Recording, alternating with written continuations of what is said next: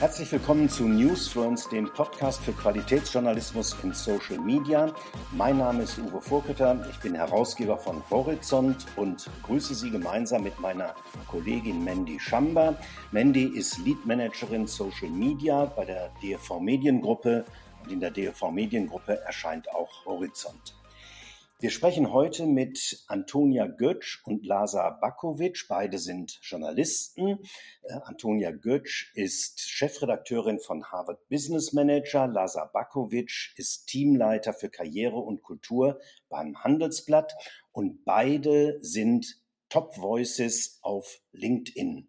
Darüber, über die Plattform LinkedIn, wollen wir heute schwerpunktmäßig sprechen. Ich führe das Gespräch mit den beiden und in den letzten fünf Minuten unseres Podcasts übernimmt dann Mandy die Regie und fragt die beiden nach ganz speziellen und ausgewählten Tipps, die ihr nutzen könnt für eure eigene journalistische Arbeit auf LinkedIn.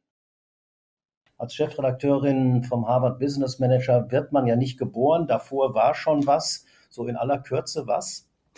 Oh Gott, äh, ich musste auch gerade sehr lachen, weil es eine schöne Vorstellung dazu, geboren zu sein. Ähm, ja, also ich bin ähm, seit vielen Jahren Journalistin. Ich habe die Zahlen jetzt gar nicht so genau im Kopf.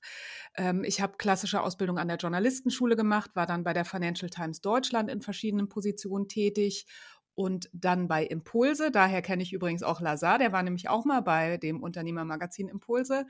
Und ähm, da hatte ich auch verschiedene Funktionen, zuletzt Chefredakteurin und bin dann im Jahr 2020 zum Harvard Business Manager gekommen. So. Okay, danke schön. Äh, Lazar, du schreibst beim Handelsblatt äh, über Karriere ganz äh, intensiv. Äh, was macht ganz die genau. eigene Karriere so? Wie ist die verlaufen?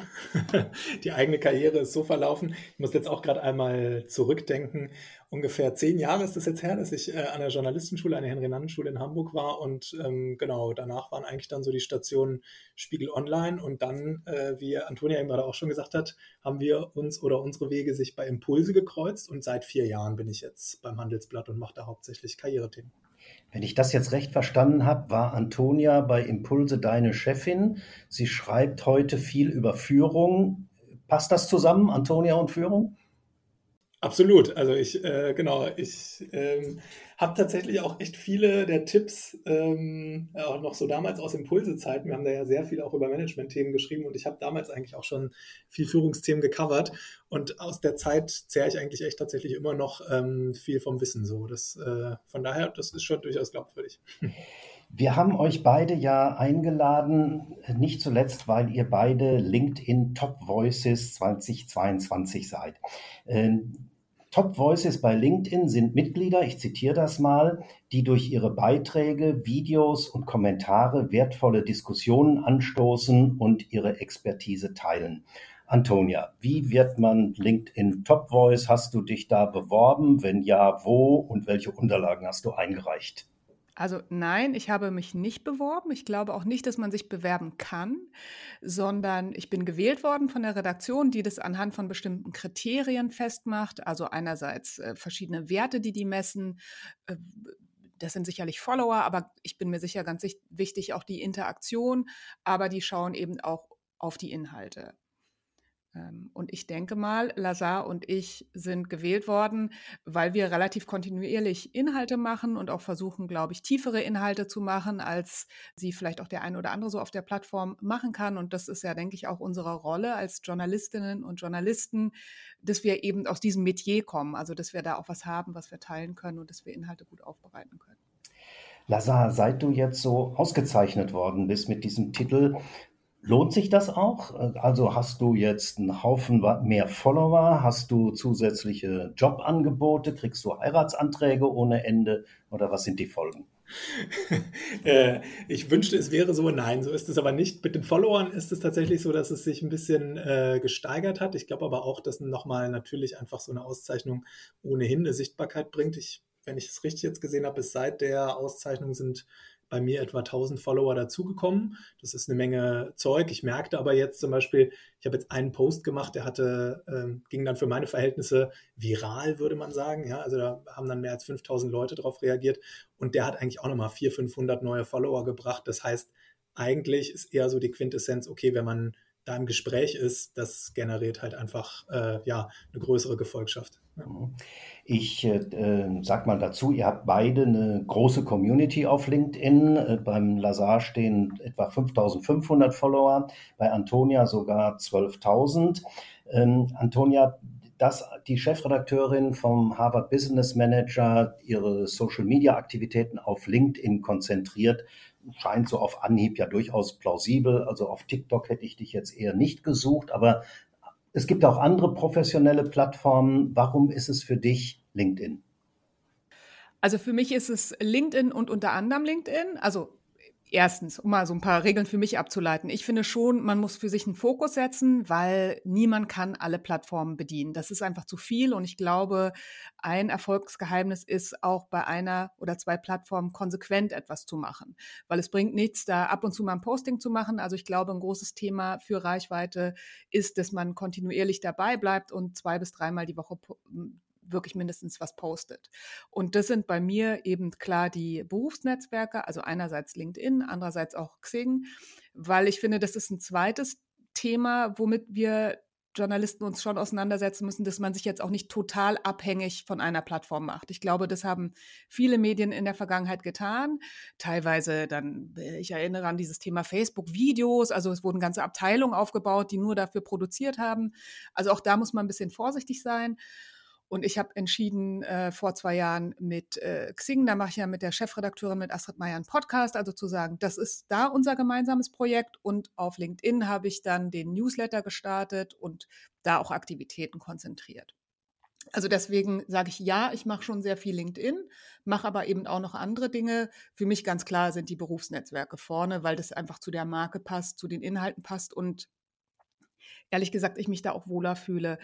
Ähm, das vielleicht nur als kleines Randnotiz. Für mich ist Twitter manchmal inzwischen, als wäre ich in eine Kneipenschlägerei äh, geraten und ich merke, dass, also jetzt für meinen eigenen Medienkonsum, dass ich das auch dosieren muss. Ähm.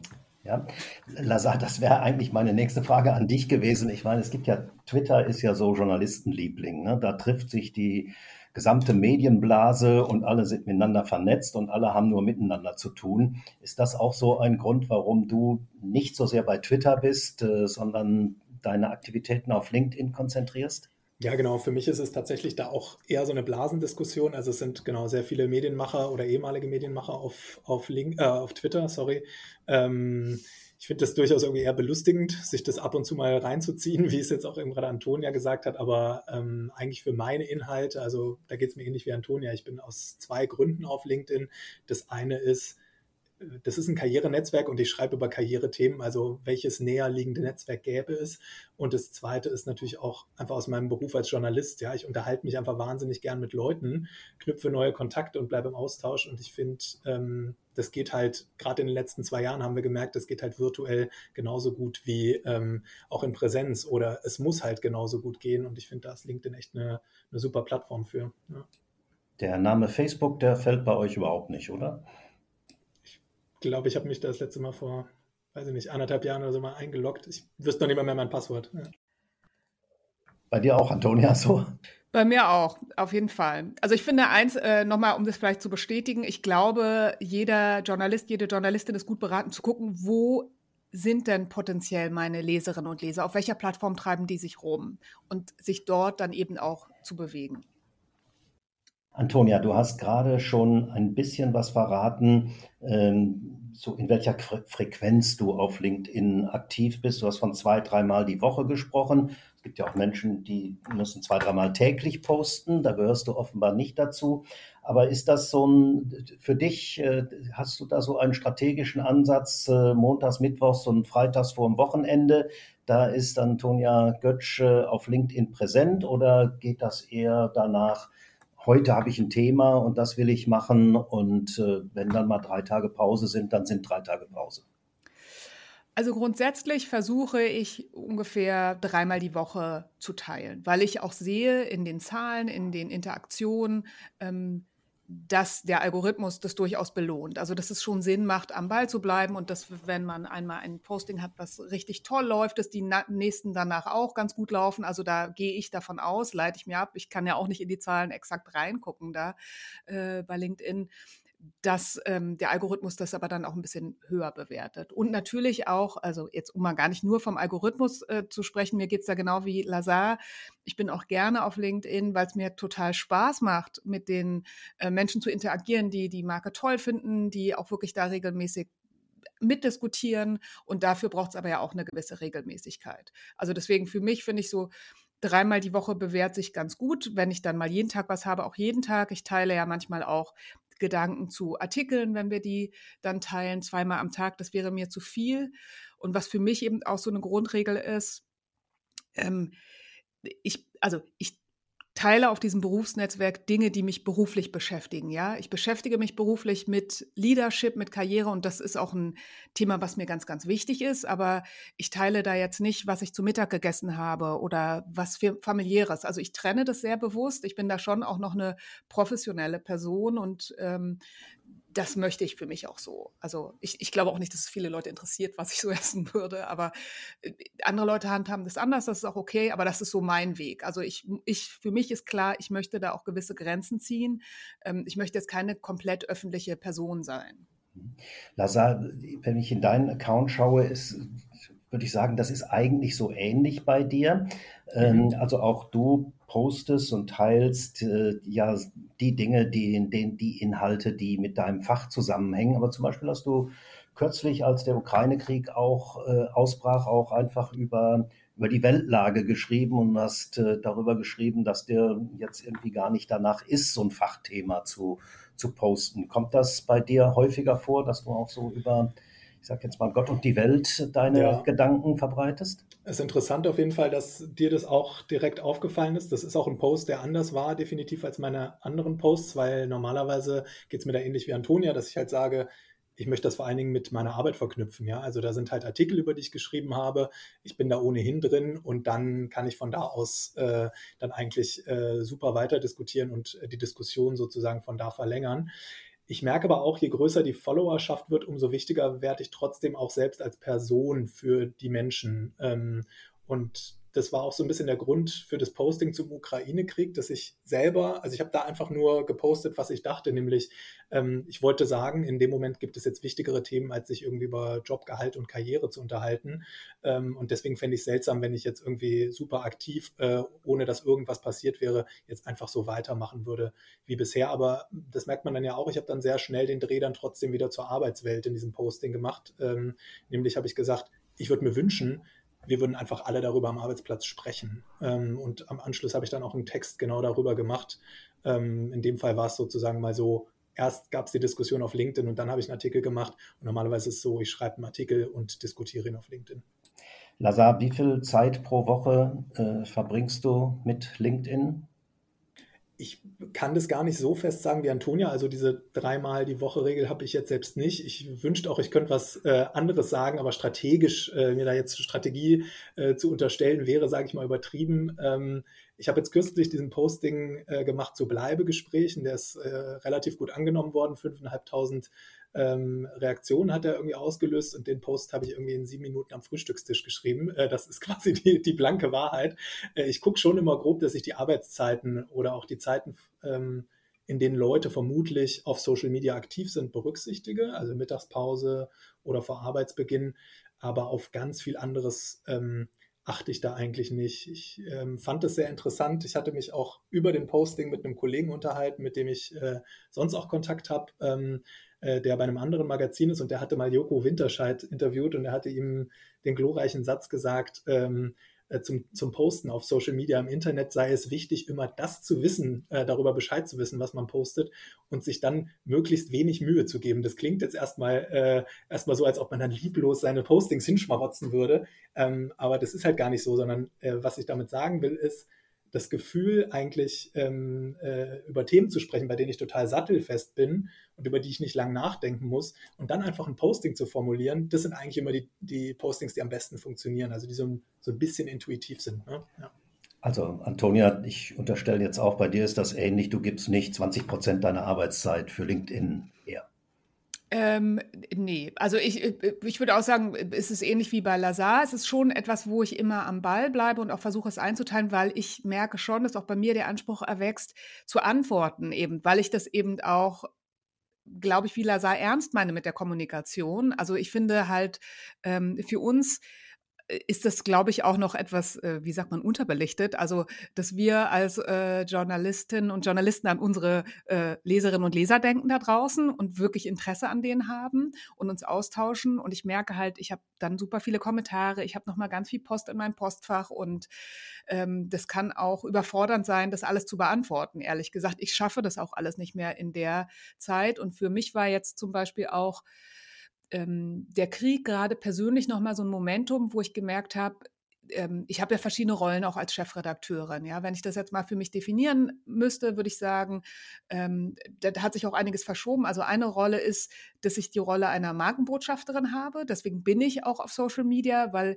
äh, ich bin einfach ein Anker, dass Leute sich mit der Marke beschäftigen, dass sie sich das angucken. Also das ist ein wichtiger Aspekt und eben auch dass ich ansprechbar bin für Menschen, die sich für die Marke Harvard Business Manager und für das Thema Führung interessieren.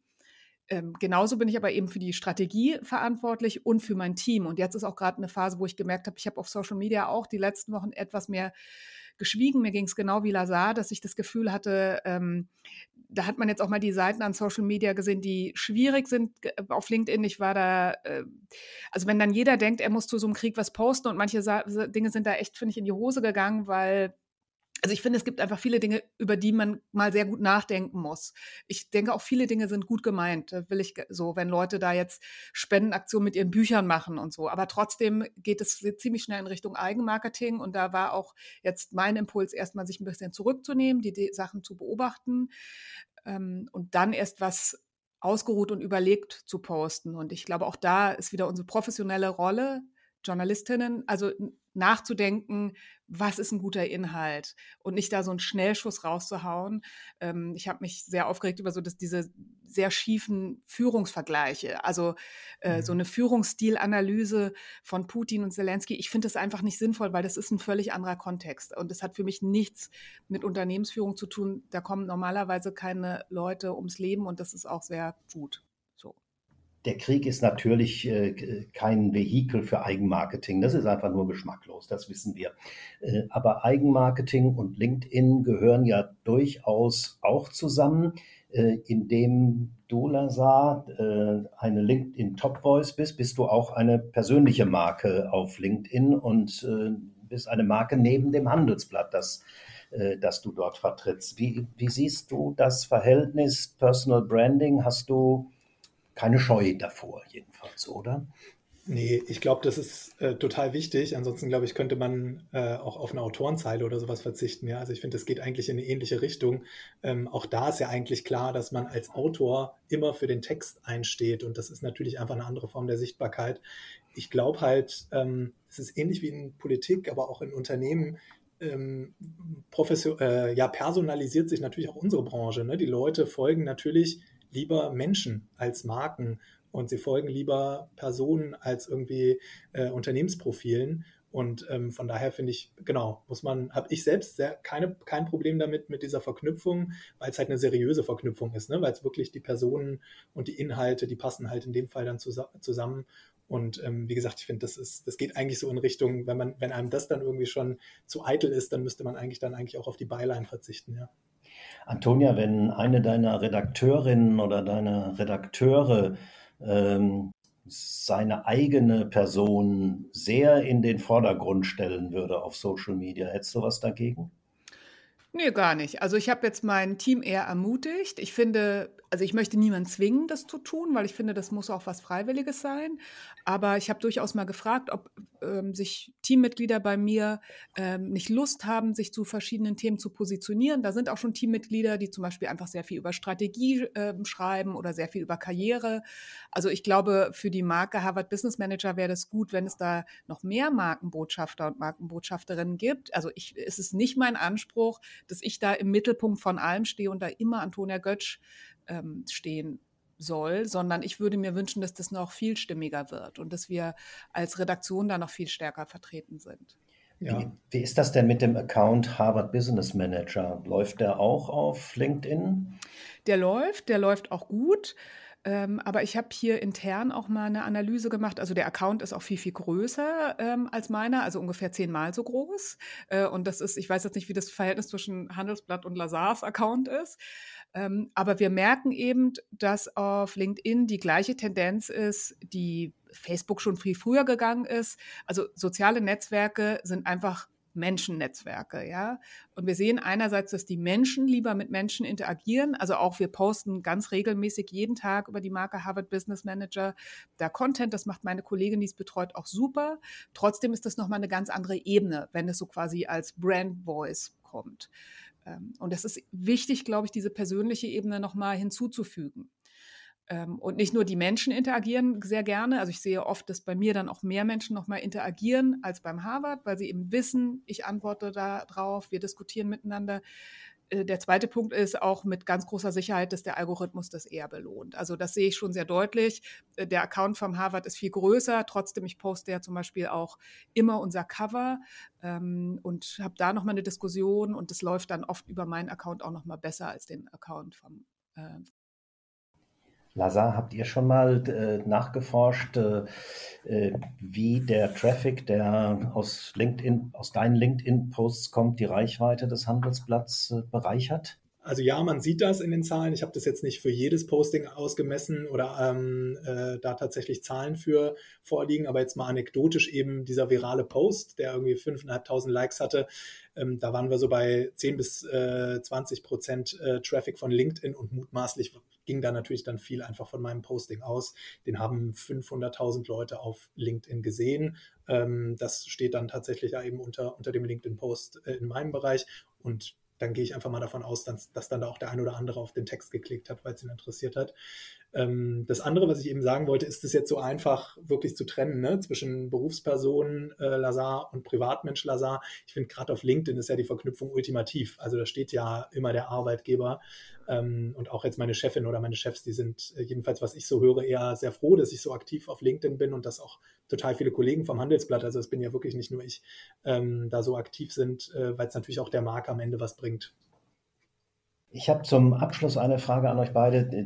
Antonia, du hast vorhin schon gesagt, also du postest nicht dein Essen auf LinkedIn. Ich nehme an, auch äh, deine Haustiere und seien sie noch so süß, kommen da nicht vor. Äh, also was No-Gos sind, habe ich verstanden. Äh, aber was sind eigentlich äh, Formate, die besonders gut gehen? Ihr postet äh, inhaltliche Statements, Texte im, im Wesentlichen. Muss man auch Video und Audio auf LinkedIn machen oder kann man das vergessen? Antonia? Also, ähm, Gott, so äh, absolute Regeln kann ich, glaube ich, gar nicht formulieren. Und ich finde, LinkedIn startet ja auch ständig neue Angebote und Tools. Äh, und ich finde, es lohnt sich, das auch immer mal auszuprobieren. Also zum Beispiel testen die ja gerade Audio. Das habe ich jetzt noch nicht getestet, würde ich aber auf jeden Fall mal machen, weil ich da auch eigentlich immer neugierig bin. Äh, grundsätzlich mit meinen Erfahrungen jetzt, was läuft gut. Ähm, also es ist schon immer sinnvoll, ein Posting mit einem Bild anzureichern, ähm, dann auch gerne mal so eine Nahaufnahme vom Gesicht oder wenn mir gar nichts mehr einfällt, äh, poste ich immer Tiere, weil ich selber einfach irgendwie lustig finde. Ähm, dann merke ich, wenn ich unser Cover teile, das kommt häufig gut an. Ich versuche immer eine Frage zu, dazu zu stellen, eben auch um wirklich eine Diskussion anzuregen, dazu einzuladen. Dann auf jeden Fall antworten. Also irgendwann, ne, wenn so ein ähm, Thema wirklich viral geht, äh, irgendwann, wenn da dann Dutzende von Kommentaren sind, kann ich auch nicht mehr jeden beantworten, aber ich bemühe mich, so viele Kommentare persönlich zu beantworten, wie ich kann. Also ich glaube, das sind so die Erfolgsthemen. Lazar, für dich auch? Genau, also ähm, ich merke auf jeden Fall, was immer gut funktioniert von den Karrierethemen, sind halt ähm, einerseits, das äh, trifft aber eben auch aufs Handelsblatt zu, ne, sind natürlich so Gehalts- und Jobweiterentwicklung. Also wenn es irgendwo um neue Jobs oder neue Gehäl oder Gehaltssteigerungsformen geht, das finden natürlich die Leute mal interessant. Und was äh, gerade, und das passt halt auch total in den Zeitgeist, sind halt so Kündigungsdinge. Ne? Also warum kündigen Menschen, warum verlassen sie ihr Unternehmen, äh, warum sagen die Tschüss zum Arbeitgeber? Ähm, da fühlen sich dann einfach echt viele angesprochen. Und vom Aufbau gehe ich, gehe ich ganz ähnlich vor wie ähm, Antonia, dass ich halt, das ist natürlich eine Debattenplattform, das heißt am Ende ist es natürlich sinnvoll, auch mit einer offenen Frage ähm, eine Debatte anzustoßen. Also wenn ich jetzt irgendwie als Lokaljournalist ähm, über die Flüchtlingssituation in der Ukraine direkt in meinem Ort irgendwie berichte, könnte ich natürlich einfach einmal beschreiben, hey, bei uns läuft es so, wie läuft es eigentlich in euren Städten, ja? Ähm, oder äh, findet ihr das gut, wie das jetzt, wie auch immer, der Kreis Herne macht oder so? Ähm, das kann man, äh, genau, das, so kann man halt auf jeden Fall immer Diskussionen in Gang bringen. Dankeschön für diese Runde. Ich bin ganz sicher, dass der Newsfluence Podcast von Horizont, wenn ihr den dann postet, äh, grandiose Reichweiten erzielen wird. Und jetzt gebe ich erstmal weiter das Mikro an meine Kollegin Mandy Schamba. Ich hatte sie schon vorher vorgestellt, unsere Social Media Managerin, und die hat noch so ein paar ganz spezielle Fragen an euch, von denen ich gar keine Ahnung habe. Mandy. Ja, da bin ich. Ich freue mich, dass ich euch auch einige Fragen stellen kann. Und zwar, Antonia, würde ich gerne mit dir starten. Du schreibst in der Regel wöchentlich einen Newsletter namens Lean Forward auf LinkedIn. Wie funktioniert die Erstellung des äh, Newsletters technisch und die Verbreitung? Kann das denn jeder LinkedIn-User machen? Mhm. Also erstens, äh, da stecken vielleicht drei Tipps drin. Ähm, Tipp Nummer eins ähm, für alle Journalistinnen und Journalisten ist natürlich, Inhalte, die man eh erstellt, vielleicht auch auf verschiedenen Plattformen zu verwenden. Und diesen Newsletter schreibe ich eh jede Woche. Also den kann man auch per E-Mail abonnieren. Da habe ich eben auch eine große E-Mail-Liste beim Harvard Business Manager und das ist sowas wie eine Zweitverwertung, könnte man sagen. Ähm, und diese Zweitverwertung lohnt sich, finde ich, sehr, weil man eben natürlich auch nochmal super diskutieren kann bei LinkedIn. Und viele Leute kriegen den Newsletter auch ins E-Mail-Postfach, gehen dann trotzdem nochmal auf LinkedIn, weil sie Lust haben, mit mir darüber zu diskutieren. Jeder kann das machen äh, wenn er oder sie den Creator-Modus aktiviert. Wenn ich das richtig verstanden habe, hat den LinkedIn inzwischen über alle Mitglieder ähm, ausgerollt, sagt man ja wohl. Ähm, also deswegen dann mal reinschauen, welcher Modus ist bei euch aktiviert. Und wenn ihr Lust habt, so ein Newsletter zu schreiben, dann müsst ihr den Creator-Modus aktivieren. Ähm, vorbehaltlich, wie gesagt, da musste er nochmal LinkedIn fragen, der ist wirklich schon über alle ausgerollt, das weiß ich nicht. Aber ich glaube auf jeden Fall über einen Großteil der Mitglieder in Deutschland. Ich glaube auch, der ist, der ist tatsächlich bei allen jetzt raus. Also genau, ich bin auch hin und wieder mit LinkedIn-Experten im Austausch und ähm, die hatten eben auch gesagt, auf jeden Fall diesen Creator-Modus aktivieren, wenn man halt äh, die volle Bandbreite sozusagen nutzen will. Gut zu wissen, vielen Dank. Was mich auch interessiert, gibt es ähnliche KPIs, ähm, um die Performance von LinkedIn-Newslettern zu nutzen wie bei einem klassischen Newsletter? Also gibt es auch so etwas wie eine Öffnungsrate? Die gibt es nicht. Ähm, und ich finde auch, es gibt jetzt nicht so viele Zahlen, die da zur Verfügung stehen. Also ich sehe bei LinkedIn einfach nur, wie viele Leute den abonniert haben. Das wächst jetzt auch nicht wahnsinnig. Also ich glaube, der wird nicht besonders prominent ausgespielt. Man sieht es ja auch, wenn man in verschiedene LinkedIn-Profile reinguckt, das ist gar nicht so leicht, diese Newsletter zu finden. Ähm, ich finde es trotzdem für mich ein nützliches Tool alleine, weil dieser wöchentliche Newsletter ein Anker ist, einmal die Woche was zu posten. Von daher ist das für mich, ähm, also vor allem dieser äh, Schreibanlass ähm, ist für mich ganz günstig. Wird denn über den Newsletter mehr diskutiert als über deine herkömmlichen LinkedIn-Beiträge? Nee, nee. Äh, und zwar, und obwohl quasi alle Abonnenten und Abonnenten den ja direkt per Nachricht ins Postfach bekommen, hat der oft sogar ein bisschen weniger Reichweite, als wenn ich einfach nur ein Posting mache und da eine Frage stelle. Also äh, gleichwertig würde ich sagen, aber nicht unbedingt mehr. Ähm, ja. Wie gesagt, es ist die Möglichkeit, glaube ich, mal ein bisschen was Längeres zu schreiben und vielleicht sich so eine treue Fanbase aufzubauen, die die Inhalte wirklich toll finden, die die dann immer ins Postfach kriegen. Wie hast du am Anfang, als du den Newsletter erstellt hast, ich glaube, du hast jetzt schon 98 versendet, Reichweite drauf bekommen? Ähm, also ich habe äh, einfach den Newsletter angefangen und verschickt und äh, ich mache dazu dann immer ein Posting ähm, und so ist die Reichweite organisch gewachsen. Ja, vielen lieben Dank für die ganzen Newsletter-Tipps. Lazar, ich würde gerne für die HörerInnen auch noch einige ähm, Community Management Tipps bei dir ergattern. Deshalb würde mich einmal interessieren, wie du es geschafft hast, auf einige Beiträge bis zu 250 Kommentare zu erzielen. Was müssen denn Journalistinnen machen, damit die Kontakte auf LinkedIn mitteilsamer in den Kommentarspalten werden? Ja, also wie ich ja schon vorhin gesagt habe, ist LinkedIn definitiv ja eine, eine Debattenplattform und was sie halt mögen, sind Diskussionen und Fragen. Deshalb mache ich das immer so, dass ich wenn ich einen Text geschrieben habe, ähm, mir eine spannende Passage daraus greife, die dann immer noch mal ein bisschen knackiger formuliere, sodass es irgendwie einfach nochmal einen persönlicheren Sound hat. Ja, äh, man würde dann äh, sagen, wahrscheinlich so das Portal, also die wichtigste Stelle im, im Artikel einfach nochmal rausgreifen und dann am Ende eine Frage zu stellen. Die einfachste Variante wäre jetzt, ähm, genau, ein Unternehmen hat es geschafft, vor Ort ja sämtliche Mitarbeiter über die Zeit der Corona-Krise zu halten. Das ist doch, ist doch der Wahnsinn, ja. Was haben denn eure Unternehmen ähm, vielleicht für Vorstöße, um gute Mitarbeiter zu halten? Sowas wäre sowas, ne? Oder was würdet ihr euch mehr wünschen? Das erhöht schon mal auf jeden Fall die Interaktion. Dann ähm, ist es eben so, gerade so am Anfang kann man natürlich auch die Zahl der Interaktionen dadurch erhöhen, indem man wirklich dann auch auf jede Reaktion nochmal antwortet. Ne? Gerade am Anfang. Ich finde, das ist auch in einer gewissen Weise eine Sache der Höflichkeit, sich dann bei den Leuten zu bedanken. Ich selbst kriege das auch, gerade wenn es dann viele Kommentare sind, immer noch zu wenig hin und wenn viel los ist, aber so ein Zwischenpost wie, hey, wow, Wahnsinn, so viele Reaktionen, ich, ich, ich schaue es mir mal durch oder ähm, ich gehe da jetzt nochmal in die Tiefe, vielen Dank, ich werte das einmal alles aus. Das zeigt ja den Leuten auch wirklich, hey, da ist jemand, der interagiert mit mir und das gutiert auf jeden Fall der Algorithmus von LinkedIn, zumindest ist das mein Eindruck. Liegt es auch vielleicht daran, dass du ab und zu bestimmte Kontakte in deinen Beiträgen erwähnst mit dem Ad-Zeichen? Das kann natürlich auch sein, tatsächlich. Ähm, also ich vertagge natürlich häufig ähm, Ansprechpartner ähm, in, meinem, in meinen Posts.